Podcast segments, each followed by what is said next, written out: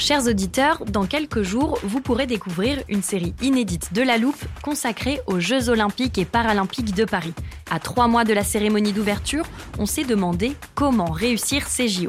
Les transports sont-ils prêts à affronter les milliers de touristes? Le dispositif de sécurité est-il suffisant? L'enthousiasme sera-t-il finalement au rendez-vous? Pour répondre, on plonge durant cinq épisodes dans les archives des éditions précédentes, accompagnés des journalistes de l'Express. C'est à retrouver à partir du 13 mai sur toutes les plateformes d'écoute. It's that time of the year. Your vacation is coming up. You can already hear the beach waves, feel the warm breeze, relax, and think about work. You really, really want it all to work out while you're away. Monday.com gives you and the team that peace of mind. When all work is on one platform and everyone's in sync, things just flow wherever you are. Tap the banner to go to Monday.com.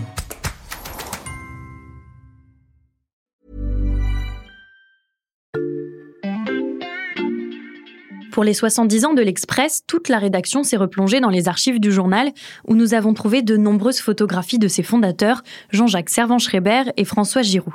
À chaque fois, la scénographie est la même. Les deux journalistes sont penchés sur leur ouvrage, concentrés. Lui a les sourcils froncés, l'air grave. Il faut dire que celui qu'on surnomme JJSS n'est pas réputé pour son sens de l'humour. Parfois, il esquisse un léger sourire, un peu enjôleur. À ses côtés, Françoise Giroud semble joviale, charmeuse, très apprêtée dans ses tailleurs de grande facture. Sur chacune de ses photos, un grand sourire lui barre le visage. Ces images témoignent du premier âge d'or de l'Express dans les années 60, de cette époque faste où Françoise Giroud faisait trembler tout le sérail politique grâce à la finesse de sa plume. Françoise, euh, elle, en imposait. Vous voyez, c'était la patronne qui était, euh, comme j'ai dit, admirée, crainte, reconnue. Et alors, le lundi, quand sortait l'Express, euh, les, députés se précipitaient pour acheter le journal pour voir si dans la chandelle, elle parlait d'eux. D'ailleurs, ceux dont elle parlait étaient souvent vexés parce qu'elle les égratignait, mais les plus vexés étaient ceux dont elle ne parlait jamais. Donc c'était un honneur presque d'avoir été égratignée par François Géraud. Ces paroles nous ont été confiées par Catherine Ney lors de la réalisation de notre série événement à l'occasion du 70e anniversaire de l'Express. Série que vous pouvez d'ailleurs retrouver sur votre application de podcast favorite. Et pour continuer les célébrations, nous avons décidé de dédier un double épisode à ses fondateurs. Après Jean-Jacques Servan-Schreiber hier, place à celle qui a façonné plusieurs générations de journalistes. Chapitre 2, Françoise Giroud, l'école du journalisme. Mon rêve, personnellement, serait de vivre dans une société où personne n'est du pouvoir sur personne. Chacun d'entre nous luttait avec passion. Il y a toujours de grands drames qui se produisent quand un peuple ne choisit pas des dirigeants qui soient à sa hauteur. Vous savez, les rapports des femmes avec euh, le pouvoir n'est pas le même que le rapport des hommes, pour des raisons évidentes. Ce sont des spectateurs. Alors j'aime mieux être acteur. Bonjour. Pour retracer la vie de Françoise Giroud, nous avons fait appel à une consoeur journaliste qui l'a beaucoup côtoyée à la fin de sa vie. Certains d'entre vous auront certainement reconnu sa voix. Christine Ockrent, je suis journaliste, j'écris des livres et j'ai notamment écrit une biographie de Françoise Giroud qui m'a accordé à l'époque de nombreux entretiens euh, en exerçant toujours à sa manière ce mélange à la fois de générosité, de charme et de contrôle.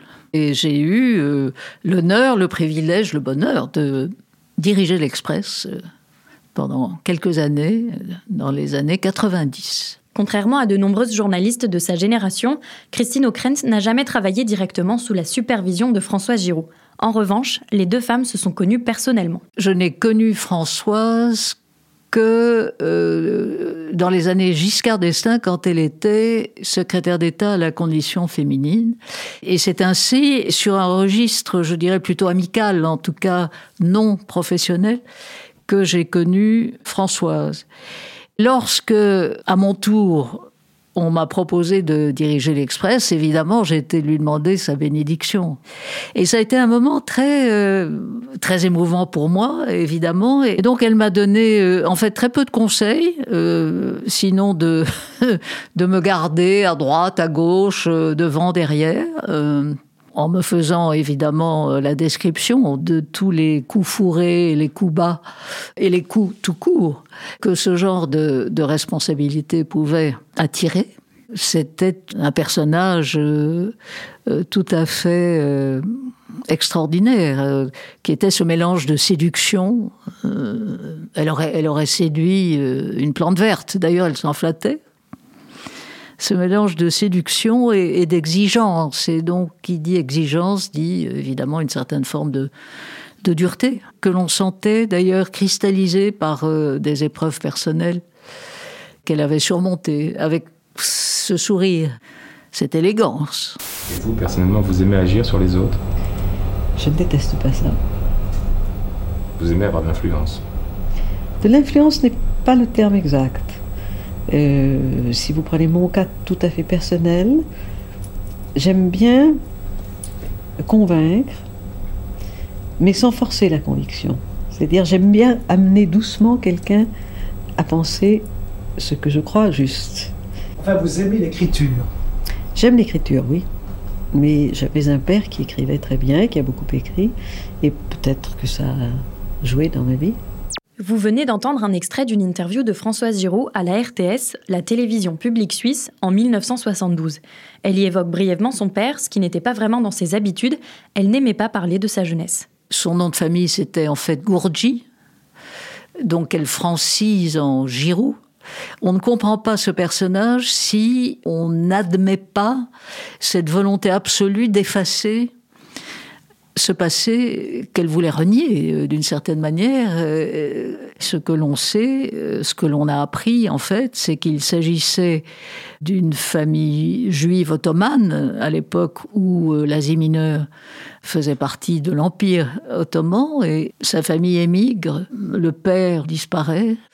Et donc, elle se retrouve avec sa mère et sa sœur à Lausanne, en fait. Sa mère, pour survivre, cousait des vêtements. Et que c'était resté pour Françoise une espèce d'image de voir cette mère très belle, je crois, qui avait pu sauver quelques manteaux qu'elle rapiéçait dans une chambre de bonne.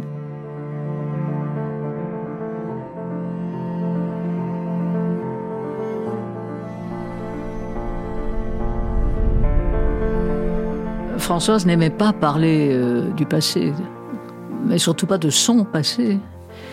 Et donc, euh, voilà, il a fallu lui extirper euh, quelques bribes de cette mémoire enfouie qu'elle avait enfouie. Elle se voulait française, absolument. Elle a fini par incarner cet esprit français, d'ailleurs. Adolescente, la jeune Françoise Giroud travaille pour le cinéma. Elle est script girl, d'abord sur les films de Marc Allégret, puis de Jean Renoir. Elle participe aussi à l'écriture de scénarios, dont celui d'Antoine et Antoinette, distingué d'un Grand Prix à Cannes en 1947, mais sa vocation de journaliste émerge pendant la guerre. J'ai fait partie de tous les gens qui ont quitté Paris dans cet exode que chacun connaît. Et je me suis retrouvée à Clermont-Ferrand parce que ma sœur y habitait. Françoise Giroud à la RTS. Et à Clermont-Ferrand s'était replié un journal français parisien très connu à l'époque qui s'appelait Paris Soir avec une grande équipe qui errait là dans les rues de Clermont-Ferrand. Et quand ils sont partis à Lyon, et moi-même je ne savais pas quoi faire puisque le cinéma n'existait plus pratiquement. Je me suis dit qu'en allant à Lyon, peut-être je trouverais un moyen de travailler. Et j'ai fait des comptes. J'ai proposé des comptes. C'est une formule qui n'était pas tellement différente du, du, scénario. Enfin, je savais le faire. Et puis le cinéma m'a apporté autre chose, en ce sens que j'ai fait plus tard des scénarios.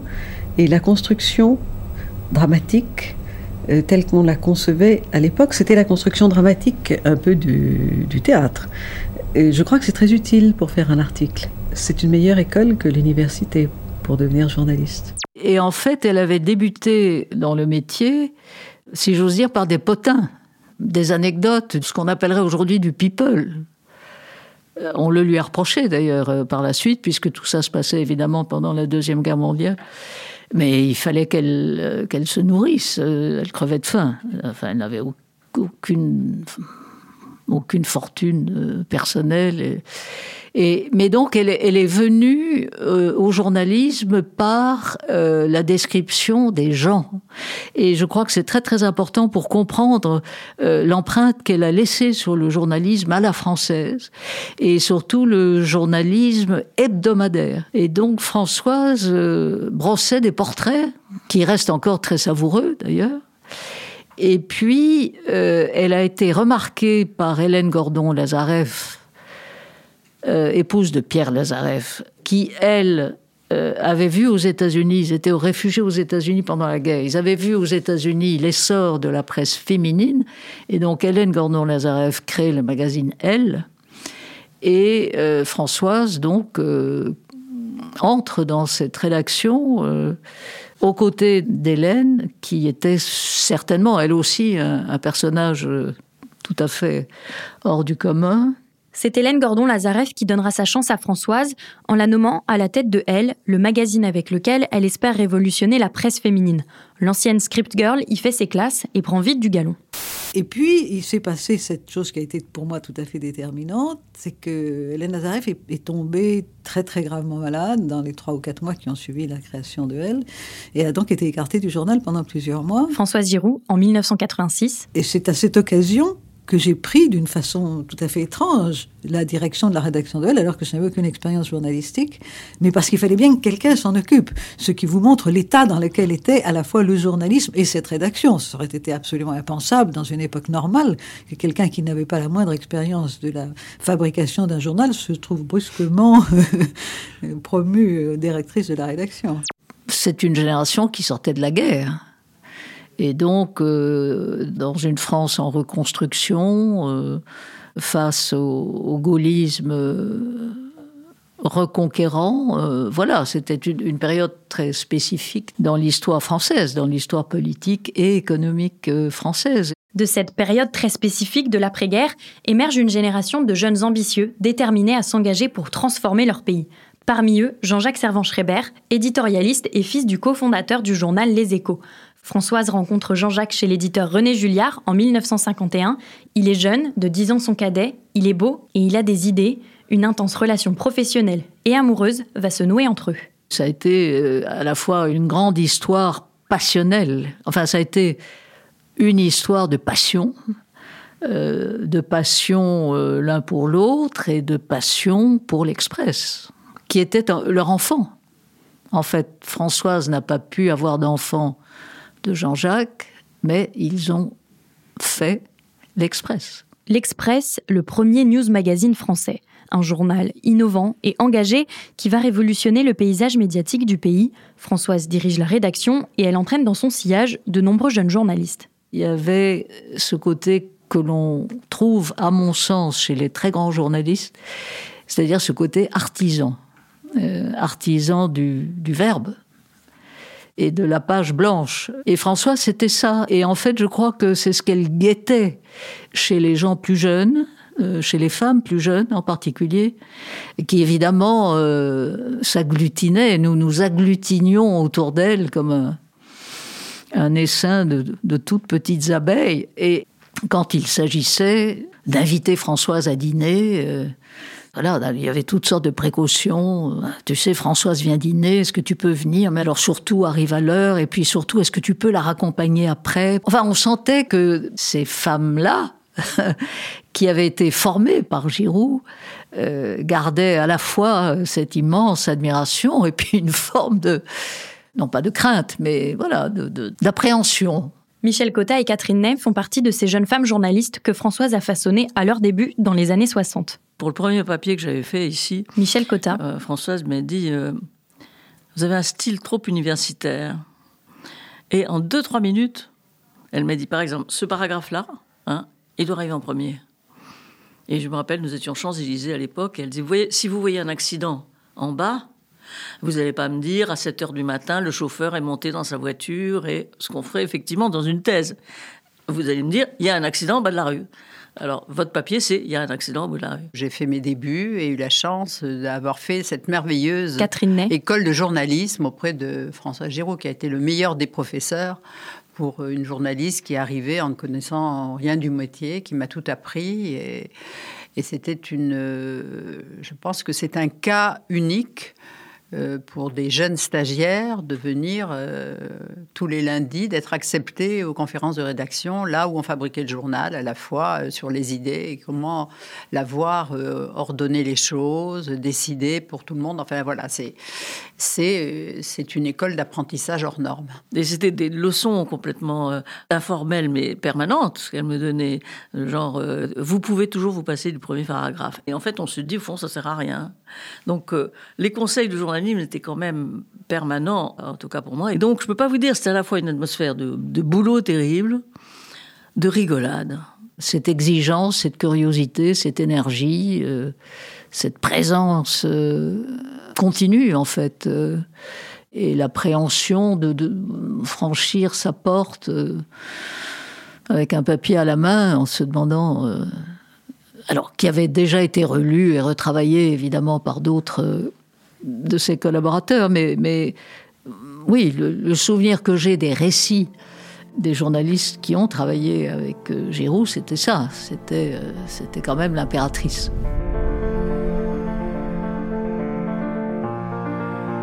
Françoise Giroud restera plus de 20 ans à la tête de l'Express, des années fastes marquées par l'engagement du journal contre la guerre d'Algérie, contre la peine de mort et pour les droits des femmes. Au début des années 70, l'Express est totalement installé dans le paysage médiatique français. JJSS s'éloigne du journal pour prendre la tête du Parti radical et Françoise Giroud, elle aussi, commence à se lasser. Parce que l'Express n'est plus l'Express. Jean-Jacques Servan-Schreiber, lui, s'est lancé à fond dans la politique pour véritablement s'écraser contre un mur. Enfin, en tout cas, ses grandes ambitions euh, n'ont pas été euh, satisfaites. Après, il va partir aux États-Unis. Euh, entre-temps, il s'est marié, il a eu des enfants, ce qui était pour Françoise dont on sait l'intimité avec Jean-Jacques et l'impuissance à avoir un enfant. Enfin, tout cela était très très lourd. Et donc, euh, pour elle, voilà, cette grande aventure était terminée. Il fallait. Euh, et, Alex Graal, son compagnon de l'époque, l'y a beaucoup euh, poussé. Il fallait complètement changer de vie, d'une certaine manière. Ce changement de vie viendra de Valéry Giscard d'Estaing, élu président en 1974. Françoise a voté pour François Mitterrand, mais qu'importe, elle intègre le gouvernement et devient la toute première secrétaire d'État à la condition féminine. Vous savez, moi j'avais une très jolie situation, très agréable, beaucoup plus agréable que celle de ministre, et j'ajoute beaucoup mieux payée. Françoise Giroud, ministre en 74, face à une assemblée d'étudiantes. Mais c'est temps, c'est beaucoup dans la vie des femmes. Alors si quelques petites choses pouvaient être faites, je ne vais pas bouleverser la condition féminine, mais il y a des choses qui vont être faites. Il y en a déjà qui sont faites. Je n'en aurais fait qu'une, ça vaudrait la peine. Pendant deux ans, elle fera avancer la cause des femmes, notamment avec ses 101 mesures. Mais son passage au gouvernement lui laisse un goût amer. Son jeune ministère est trop effacé par rapport à un autre qui fera aussi avancer les droits des femmes, celui de la ministre de la Santé, Simone Veil. Elle était très jalouse de Simone Veil. Les deux femmes ne s'appréciaient pas du tout. Et pour avoir euh, vu assez souvent Simone Veil à l'époque, les colibets qu'elles échangeaient l'une à propos de l'autre euh, étaient assez fréquents, évidemment en privé, euh, pas en public, mais bien évidemment par rapport à Simone Veil, et singulièrement euh, au moment de la loi sur l'avortement, le rôle de Françoise était plus modeste, son portefeuille aussi même si c'était une promesse de Giscard d'Estaing qui était beaucoup plus novateur qu'on ne s'en souvient aujourd'hui d'ailleurs. Et puis c'est euh, une époque où Françoise a été frappée par euh, des épreuves familiales euh, difficiles. Donc je ne crois pas que dans sa mémoire à elle, c'était véritablement le moment le plus épanouissant de son parcours. Après un bref passage au secrétariat d'État à la culture, elle tente un ancrage local, mais elle est défaite dès sa première élection. Elle continue de militer quelques années au parti radical de Jean-Jacques Servan-Schreiber, puis se range à nouveau derrière le candidat Mitterrand en 1981. Après, elle s'est surtout euh, consacrée, encore une fois, à ses livres et à ses romans. À la fin de sa vie, elle était très préoccupée de, sa propre capacité à pouvoir continuer à écrire elle sentait évidemment euh, le déclin, le, déclin euh, physique. Elle voulait exercer sa mémoire. Il me semblait à l'époque qu'il y avait cette espèce de repli inévitable de, l'âge de la, diminution de la curiosité, de, l'appétit euh, de l'époque, mais toujours ce souci de continuer à écrire. La vie de François Giroud, c'est une vie d'écriture, de passion folle et de combat avant-gardiste. Une vie qui s'achève en 2003 et qui aura profondément marqué la deuxième moitié du XXe siècle. En faire un modèle, euh, pour parler dans le langage, dire vulgaire d'aujourd'hui, un modèle d'intégration, c'est absurde. Parce que c'est pas comme ça qu'elle voulait être perçue du tout. Elle voulait apparaître comme étant très naturellement issue de cette espèce d'élite euh, intellectuelle, bourgeoise, euh, dont elle aimait les rites aussi. Néanmoins, avec le, recul et par rapport à nos critères d'aujourd'hui, oui, c'est dans une époque extraordinairement fracassée par la, Seconde Guerre mondiale, l'histoire d'une très jeune fille qui arrive à, la force de la plume à s'extraire euh, de la misère, à s'extraire d'un passé euh, et d'une hérédité euh, qu'elle rejette, et qui par son talent, par son charme, se hisse encore une fois parmi les gloires de son temps, et, devient une femme de pouvoir, ce qui était très important aussi, je crois, dans la façon dont elle, elle assumait ce passé sans jamais en parler mais c'était une façon de, le vaincre. Et c'est ainsi que s'achève ce double épisode événement consacré à Jean-Jacques Servan-Schreiber et Françoise Giroud, les fondateurs de l'Express.